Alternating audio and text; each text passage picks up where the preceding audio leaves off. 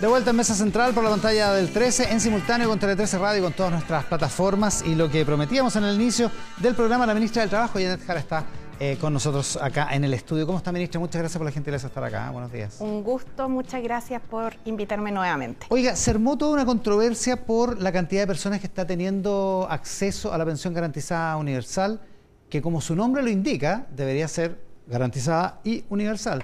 Eh, se, extendió hasta el 90% del registro social de hogares, si, estoy en lo correcto. Eh, no obstante, se denuncia o se, critica, se indica que eh, no está llegando a todas las personas que deberían estar incluidas en ese grupo. Sí, bueno, la pensión garantizada universal, como usted sabe, Iván, se legisló en enero, en, en casi el último día del periodo legislativo, ¿no? Y bastante rápido. Entonces quedó con algunas consideraciones en la ley que en definitiva generaron una expectativa de que, primero, efectivamente estábamos hablando de una pensión universal. Yo me acuerdo también eh, los voceros del gobierno anterior en el mes de febrero le decían a las personas que iban a recibir todas 190, 194 mil pesos, pero lo cierto es que los que entendemos un poco del sistema de pensiones sabemos, por ejemplo, que las 700 mil personas que recibían pensión básica solidaria lo que hicieron fue recibir la diferencia, que eran como... Para llegar a los... Claro, que 7 mil, 8 mil pesos, entonces... Claro, y eso estaba estaba medio oculto, en el no sé si oculto, pero, pero estaba quedaba como en segundo plano en el debate, sí. o en la, en la información. Digamos, pero no es poca... Pero se informó eso. Sí, no es poca gente, ¿no? Porque estaban primero ellos, también estaban los del aporte previsional solidario que ya recibían también un aporte del Estado. Y que también recibieron la diferencia. Una diferencia, claro. Pero más allá de eso, desde agosto, es decir, hace dos meses, empezó la ampliación de la cobertura. Y nosotros creemos que este es un instrumento que puede tener mejoras, que es una buena idea avanzar en una lógica que permita tener un pilar base en la seguridad social, pero hay que hacerse cargo de las mismas consideraciones que la ley fue haciendo, ¿no? Eh, ¿Por qué? Porque las personas primero leen el título de que esto es universal. Claro. Eh, Así se le llamó. Así se le, sí, así se le llamó. la gente no lo inventó, digamos. No lo inventó. Después que esto es eh, para el 90% de la población, pero la misma ley contempla que se deben realizar ciertos eh, test de focalización que van achicando el universo. ¿O sea, era engañoso decir que era para el 90%? Yo creo que hay que ponerse de acuerdo en que cuando en política pública se establece una expectativa ciudadana tan sentida y tan importante como una pensión no contributiva, una pensión garantizada universal, tenemos que hacer el esfuerzo por mejorar el mecanismo. Y el reglamento de la PGU, digamos, trata de hacerse cargo de aquello, pero cuando el problema está en la ley, en el origen es más difícil, ¿no? Se cambió también el universo. Esto igual es y esto es, perdón, lo que la ley dice es, lo, que usted está explicando es que eh, establece el parámetro del 90% y otros parámetros adicionales que, hacen más restrictivo ese 90%? Claro que sí. O sea, yo puedo estar en el 90%, pero no cumplir con los otros parámetros, no tengo el beneficio. Sí, porque después le piden focalizar por ingreso, entonces hay, y es un instrumento distinto del registro social de hogares que como las personas eh, piensan habitualmente que se les clasifica. Pero Iván, yo diría que también hay un cambio importante en lo que se denomina el universo de beneficiarios, porque desde la creación del pilar solidario por la presidenta Bachelet en su primer mandato, eh, cuando hablábamos de un sector de la población se miraba a la población completa, ¿no? Claro. Pero en esta ley también de la PGU, que en el gobierno anterior, se redujo esa mirada a las personas mayores de 65 años. Ese es el universo sobre el cual se está calculando también el 90%. Y las personas mayores de nuestro país tienen un nivel eh, de ingreso más bajo. Entonces, eso también corre la línea hacia abajo. ¿Qué es lo que vamos a hacer? Porque, sin duda, esto no, no le quita mérito, hay que, que hay que seguir avanzando, comunicando, y ese es el espíritu también que nos ha movido y las sugerencias que se nos han hecho las tomamos de buena manera porque entendemos que hay eh, para todos, digamos, eh, una necesidad de dar respuesta a la ciudadanía. Claro, porque se trata de un programa, de una política pública eh, muy anhelada en, un cierto sentido que de alguna manera contribuyó a descomprimir la atención en torno al sistema, a la reforma del sistema de pensiones, digamos. Ahora, la crítica que se hace, la alcaldesa Matei, había algunas otras, otras personas eh, hablando de esto mismo durante esta semana y ayer, eh, es que el gobierno no ha hecho una campaña para incentivar que la gente postule y que ahí hay un problema de por qué hay gente que, que debería estarlo recibiendo y no lo está recibiendo. Sí, nosotros lo tomamos como una crítica constructiva, pero sin señalar que se han hecho varias campañas. Por ejemplo, se les avisa a los pensionados en las propias colillas de pago la posibilidad de que podrían ser beneficiarios. Ya Se les han enviado mensajes de textos, cartas certificadas están a punto de despacharse, correos electrónicos. Todo esto además se ha coordinado con las compañías de seguro y la AFP, que son las, pagadoras o las intermediarias del pago de las pensiones. Eh, se hizo además una campaña en televisión, claramente, y en eso también hay que eh, repetirla, porque fue, como esto partió en agosto, Iván, el debate estaba tomado por otras contingencias, digamos, estábamos en la, en la previa plebiscito. Así que nosotros lo tomamos... valdría la pena Sí, lo tomamos constructivamente, los parlamentarios también nos han planteado lo mismo, así que vamos a implementar otra campaña tanto en radios como en televisión, pero además estamos llevando adelante PGU en tu barrio, que es una iniciativa que estamos levantando con los alcaldes y con los cuerpos... Eh, el vehículo que tiene el IPS, el móvil del Instituto de Previsión Social, precisamente para ir a los clubes de adulto mayor y captar también ahí personas que pudieran no, haber postulado. Porque hay, porque hay cálculos que son de medio millón de personas que podrían estar recibiendo el beneficio y no lo están recibiendo. Sí, yo creo que eh, debe ser a lo mejor que nos ha faltado informarle a las personas que creen que son medio millón de personas las que faltan, porque si así fuera nos faltarían adultos mayores en el país. Pues, Ya, o sea, no, ese, cálculo está mal hecho. ¿Cuánta gente podría estar afectada? Sí, mira, eh, van aproximadamente 1.855.000 personas eh, esperamos llegar a fin de mes con 1.900.000 personas calificadas. Eh, y el próximo año, con la proyección de envejecimiento de la población y todo lo demás, estaríamos hablando de 2.170.000 personas. Entonces, hay todo un proceso. En régimen, o sea, sí, eh, para el 2023. asumiendo que todo el que tiene el derecho lo está recibiendo. Sí. Ahora, esto es paulatino. Imagínese usted que partió en agosto el aumento de la cobertura. Se han incorporado más de 350 mil personas en dos meses. Y quedan ahora, van a están siendo calificadas cerca de 90 mil personas que esperamos también prontamente que entren.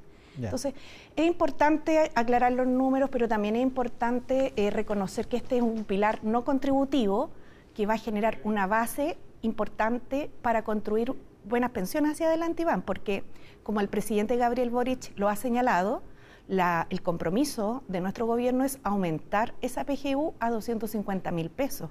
Claro. Y por eso la reforma tributaria... un piso, un piso bastante más eh, razonable, digamos, ¿no? Sí, claro. Para construir el sistema de pensiones en general, ¿no? Sí, sí, porque nosotros tenemos que tener una mirada del sistema de pensión en el cual se combinen elementos. Y por cierto, lo no contributivo o los pilares solidarios, pensiones garantizadas universal, son un elemento. Y lo contributivo, que es lo que se cotiza, es la otra parte que también tenemos cierto un déficit importante hace tantos años y que estamos buscando mejorar. Solamente para precisar, Iván, si me permite, el aumento de la PGU a 250 mil pesos, que es una demanda muy importante, muy sentida y que sin duda va a ayudar a muchos adultos mayores, más de dos millones de personas, como estábamos recientemente conversando, requiere de ingresos permanentes. Y para eso se está precisamente legislando la reforma tributaria. De ahí la importancia, entonces, las reformas tributarias no son un abstracto, sino que tienen objetivos concretos de política para hacer pública. Algo plata, para hacer algo concreto. Y en este caso para aumentar la PGU principalmente. Oiga, eh, cuando se puso lo, de las 250 mil pesos como número, como, como guarismo, eh, no teníamos la inflación que tenemos ahora. ¿Habría que actualizarlo? Vamos a ir viendo, yo creo, en función de la generación también de ingresos que el Estado pueda ir teniendo, pero hoy día sin reforma tributaria difícilmente vamos a poder subirla a 250 mil. Esperamos que la reforma tributaria siga avanzando, se han hecho un paquete de indicaciones, el ministro Marcel ha liderado un proceso de diálogo importante, eh, pero para pensar en subirla primero tenemos que aprobarla, avanzar en eso. Y ah, justo a propósito, a propósito de eso, justo se da el debate post plebiscito en el gobierno, usted es miembro del comité, es parte del comité político, digamos, después del cambio de gabinete post plebiscito, eh, se da el debate respecto de si el gobierno tiene que avanzar con las reformas o tiene que, entre comillas, negociarlas, entre comillas, moderarlas para poder conseguir los votos y asumir la realidad que tenemos, como dijo el presidente en su discurso el martes. Bueno, el presidente ha sido sumamente claro eh, en su discurso en relación a que nosotros todos estos procesos, Iván, tenemos que impulsarlos con diálogo con diálogo social y político, porque entre otras consideraciones, el pueblo de Chile eh, eligió un parlamento también en el cual el gobierno tiene, eh, eh, no tiene una mayoría, digamos. Entonces, eso ha sido desde el día uno y por lo menos en, en, la cartera en la que me toca encabezar, hemos tomado eso como un compromiso constante, antes y después del plebiscito. y lo vamos a seguir haciendo también, porque queremos que... El fracaso del plebiscito no, no, influyó en esto. Queremos que los cambios se consoliden. Es que es una convicción, Iván, porque ¿sabe lo que nos pasa? Que... Em, ¿Se acuerda que cuando tuvimos el estallido social, muchos dijeron que no lo vieron venir y que ahora sí que había disponibilidad al diálogo, pero tenemos de repente comportamientos medios pendulares, ¿no? Entonces ahora muchas de esas mismas personas están diciendo, aquí no ha pasado nada y poco menos no hay cambios que hacer.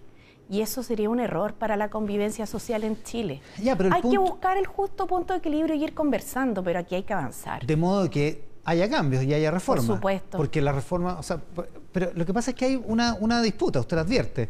Sale, por ejemplo, hoy día eh, Juan Ignacio Latorre, presidente de Revolución Democrática, el senador, dice, acá no hay un cambio de rumbo ni una renuncia al programa. Dice, no hay, no hay realismo sin renuncia a 2.0, que lo viene diciendo desde la noche el plebiscito. El eh, presidente de su partido, Guillermo Tellier, que dice, bueno, en, una entrevista en el siglo ayer, dice, ojo que hay que tener un cambio de actitud, un cambio de tono en el gobierno y una agenda más robusta en pro de las, reformas del programa. Entonces, da la impresión de que Pro Dignidad, que es la coalición Frente Amplio PC, eh, está mucho más renuente a hacer cambios que permitan viabilidad parlamentaria, viabilidad en votos, digamos, parlamentarios. Yo creo que es muy importante el rumbo que toma el gobierno eh, en la valoración de ambas coaliciones que lo sustentan. Y en ese contexto no tenemos ninguna duda que los cambios para Chile son necesarios. Son necesarios, así como también atender las urgencias del momento. Y por eso es tan importante el, mismo tema que estaban conversando aquí en el panel anterior, ¿no? El de la seguridad. Sobre seguridad pública, el combate al crimen organizado. Y también elementos que son bien concretos para la vida de las personas en este mismo aspecto, Iván. Por ejemplo, renovar la flota de autos de carabinero y la PDI que son cosas de repente se teoriza harto, ¿ah? pero si uno va a los barrios, resulta que hace años no se renuevan los vehículos, faltan vehículos, entonces ¿cómo los carabineros van a salir a patrullar? Y para eso se requiere no solo un discurso desde arriba, desde la gran mirada de la seguridad pública, sino que también en elementos concretos, porque quienes sienten inseguridad requieren un mayor apoyo del Estado. Entonces el gobierno está en un rumbo en el cual debe atender la urgencia inmediata y para eso también la ministra vocera lanzó eh, una página web donde se reúnen más de 120 iniciativas del gobierno, chileavanzando.cl, que se han hecho con un horizonte también en las transformaciones que tenemos que llevar adelante. Pero el gobierno parece estar, por otra parte, porque los gobiernos son múltiples, tienen múltiples intereses y decisiones, eh, por otra parte está también medio enredado en, esta, en esto que parece ser una disputa entre sus coaliciones, básicamente por el ritmo, profundidad y velocidad de las reformas, digamos. Yo más que enredado, Iván, lo diría parte de los debates, pero sabe que no hay que dramatizarlo mucho porque nosotros somos dos coaliciones unidas detrás de un programa de gobierno que fija la ruta de ese gobierno y que tenemos que además ir enfrentando contingencias, pero si usted lo ve, esto hay que mirarlo desde mi perspectiva, por cierto, más como un proceso que como una fotografía del momento.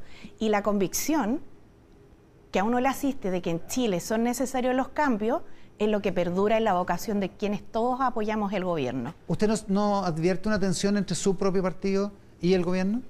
Siendo usted ministra del gobierno, digamos, poniéndolo usted en ese lado. Por supuesto, siempre hay miradas distintas respecto de elementos que se van dando en la política diaria, pero eso es parte de la riqueza.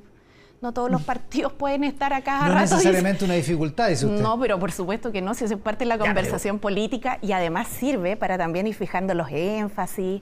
Así que yo lo encuentro como parte del ejercicio de la política. Pero convengamos, convengamos que, a veces se enreda la política. pero yo, la cosa yo de repente oigo pues. al, alcalde Jaude de Recoleta y digo, ¿será calificable como fuego amigo esto a esta altura? Porque ya ya de amigo tiene muy poco. Bueno, ahí yo distinguiría, porque la verdad es que las opiniones personales de militantes de cualquiera de los partidos, de personas independientes, son súper válidas. Pero en el caso del Partido Comunista de Chile, la opinión es la que expresa su presidente Guillermo Teilier, digamos.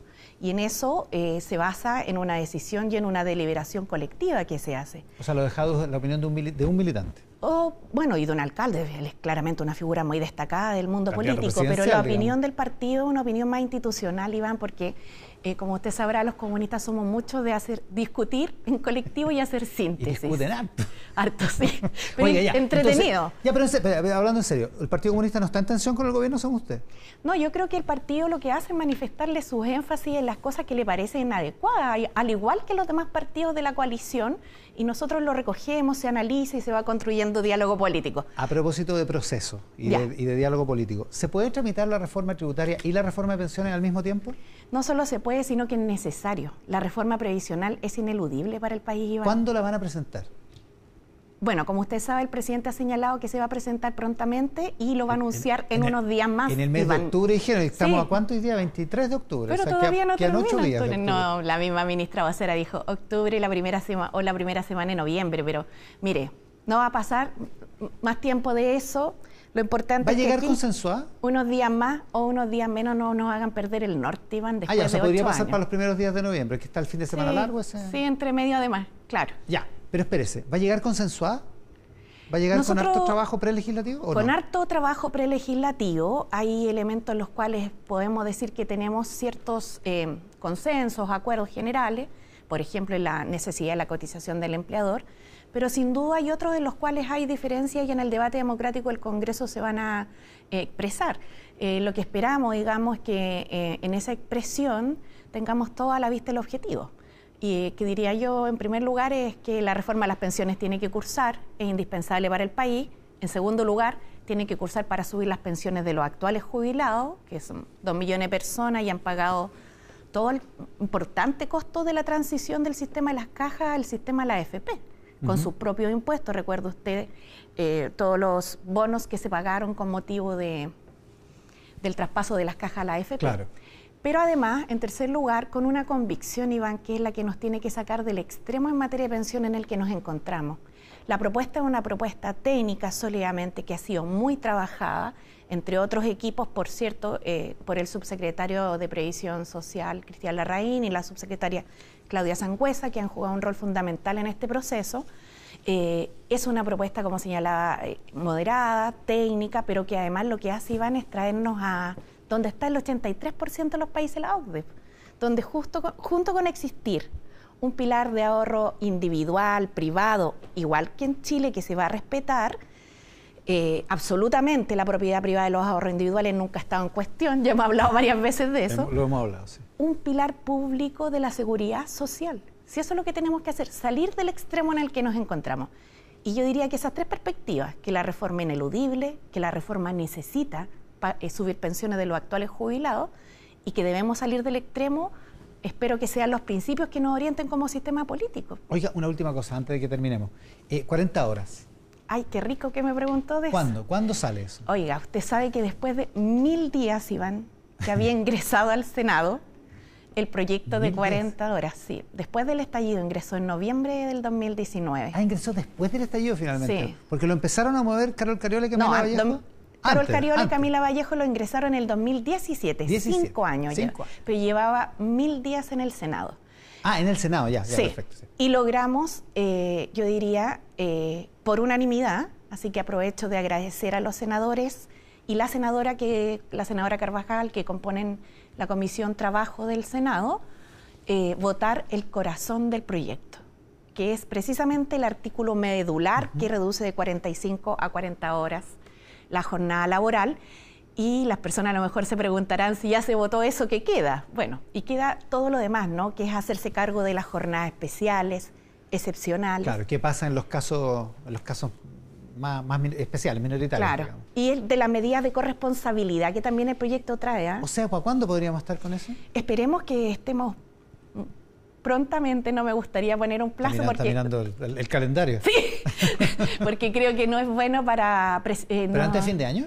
Esperemos que así. Esa es la aspiración nuestra y hemos trabajado harto con los senadores y la senadora, pero el proyecto también.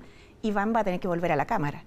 Así que. Ah, porque le van a hacer cambios en el Senado. No, porque el Ejecutivo le hizo cambios. El ah. Ejecutivo le hizo cambios. Recuerde que esto era una moción parlamentaria, que el gobierno anterior se opuso tenazmente, que se dio un tremendo debate. ¿Tenían y un proyecto paralelo, ¿se acuerdan? Al final presentaron un proyecto de 41 horas, pero bueno.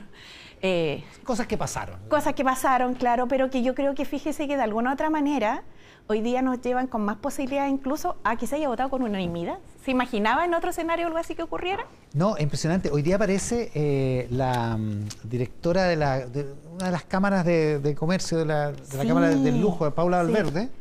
Eh, voy a buscar el, cargo. De, las, de las marcas del retail. Y dice, voy a luchar con todo para que la jornada de los centros comerciales se acorte, que podamos implementar antes de que la ley lo exija a las 40 horas. Mire cómo hemos cambiado. También leí la nota en la mañana y la verdad es que es una señal muy clara que se da desde el comercio, donde también además Iván se han ido sumando activamente al sello 40 horas, que mm, reconoce que es el sello a las empresas que han anticipado, claro. Entonces la semana pasada nos tocó entregar un sello en una reconocida marca multitienda no, del retail. Sí, H&M, ¿Ya? 40 horas. Y se han ido sumando empresas de gran tamaño y de pequeño tamaño también. Y el proyecto de ley, como cuando sea ley, por cierto, tiene la característica esencial de que es obligatorio, contempla una gradualidad de cinco años para reducirse la jornada. En ese sentido va a tener menos efecto inmediato en el, crecimiento económico, en la actividad económica, que es lo que es una preocupación súper importante. Por supuesto, ese es el objetivo, implementarlo con gradualidad para ese, para no impactar en el empleo, en el nivel de salario, en el crecimiento, pero además van todas las empresas que quisieran anticiparse y hacerlo antes, incluso aún cuando todavía no es ley, están... Pueden hacerlo. Absolutamente, y muchas ya lo han hecho. ¿Y estas empresas que se meten voluntariamente, que ustedes les dan sello. el sello, eh, los trabajadores ya empiezan a, a tener efecto? O sea, sí. Hemos recogido, sí, hemos recogido, porque igual hemos tratado de impulsar desde el principio del gobierno un modelo de diálogo social tripartito, ¿no? Que apunta al trabajo decente y que es lo que el presidente Boric en su programa de gobierno recoge y nos pone como horizonte. Y las prácticas internacionales que también promueve la OIT en materia laboral lo que eh, indican es que estas políticas se deben llevar adelante con diálogo entre trabajadores, empleadores y gobierno. Entonces los sellos en la, entrega de sellos, que a veces entregamos 40 sellos a 40 empresas, vamos a región, entregamos sellos, nos cuentan los trabajadores y los empleadores cómo llegaron a esa decisión, Iván. Y muchas veces lo hicieron, producto de negociaciones colectivas, pero hay una gran cantidad de empresas, diría yo, que lo ha hecho eh, a partir de las reflexiones de lo que significó el 18 de octubre, en cómo podían contribuir desde el espacio de la propia empresa a tener una vía más amable. Y los trabajadores también cuentan cómo esto ha incidido en su motivación, en poder tener más tiempo para estar con los hijos. Eh, o sea, este es un ejemplo de que no pasó nada. O sea, de que no, no, no, no es que no haya pasado nada. Podemos hacer más. Ese es el tema y ah. tenemos el deber, Iván, porque hay cosas que están, que hoy día, eh, por alguna tentación momentánea, alguien podría decir... Eh, instalando algún discurso más hegemónico de que aquí no es necesario hacer cambios, sería un error fatal para el país. Y yo creo que en el sistema político, quienes estamos en política y políticas públicas, eh, debemos tener eso en consideración. A ver si esta vez resulta la reforma de pensiones. Bueno, en, el mes de noviembre hablemos, pues. Ya, pues. Porque supongo que ya lo ha representado. Esperemos. No, si la vamos a presentar, no se preocupe. Le digo a, principio, a principio de noviembre, entonces. Sí, Así va a ser y sabe que va a ser lo bueno es que la reforma es buena y viene con un aumento material de pensiones. Vamos a ver. Para los actuales jubilados. Aumento material. Al tiro, sí. ¿Al tiro? Sí. Apenas se apruebe. Apenas se apruebe. Claro. Si esa es la idea, si no pueden seguir esperando. Pues. Ya, ahí vemos los detalles, ministra. Muchas gracias Muchas gracias a usted. estar acá. Buenos días. La ministra del Trabajo, Janet Jara, esta mañana acá en Mesa Central. Hacemos una pausa. Volvemos con más en eh, Canal 13, en Tele 13 Radio, en simultáneo y en todas nuestras plataformas.